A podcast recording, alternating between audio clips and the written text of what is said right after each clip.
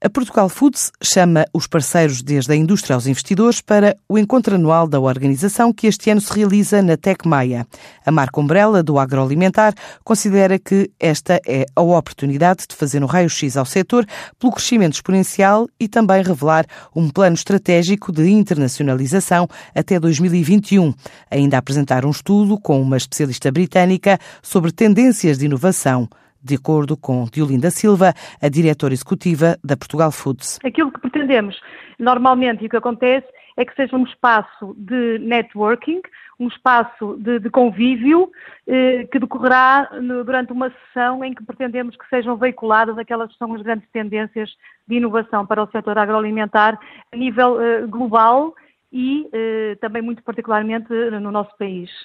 Eh, para isso teremos cá uma oradora que por acaso é uma portuguesa que desempenha a sua função no Reino Unido, mas que irá fazer aqui a apresentação daquilo que são as tendências para o setor a nível global. E depois teremos o contraponto de algumas empresas nossas associadas que irão dar aqui o seu testemunho de como as tendências influenciam muitas vezes os seus processos de inovação e desenvolvimento de novo produto e, portanto, vamos aproveitar para fazer a apresentação da estratégia de internacionalização eh, para o setor no triênio 19-21. Eh, é, um, é o resultado de uma análise muito profunda e muito rigorosa feita pela Portugal Foods, aqui muito auxiliada naturalmente pela Porto Business School, e que resultou não só daquilo que é a análise de mercados e de tendências a nível mundial, dos vários mercados a nível mundial, da própria experiência da Portugal Foods nestes 10 anos de existência que tem acompanhado uh,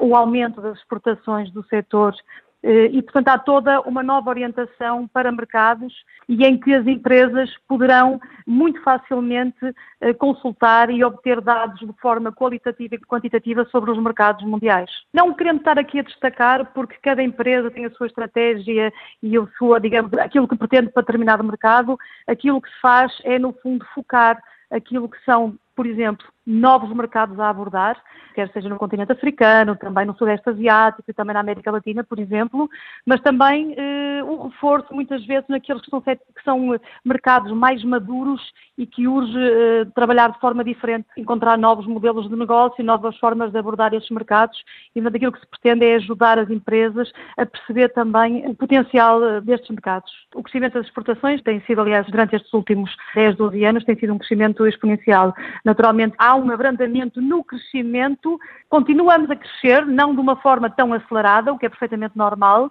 mas o, o setor continua a crescer a, acima da, dos outros setores da, da economia. É um encontro marcado para hoje no Parque de Ciência e Tecnologia da Maia.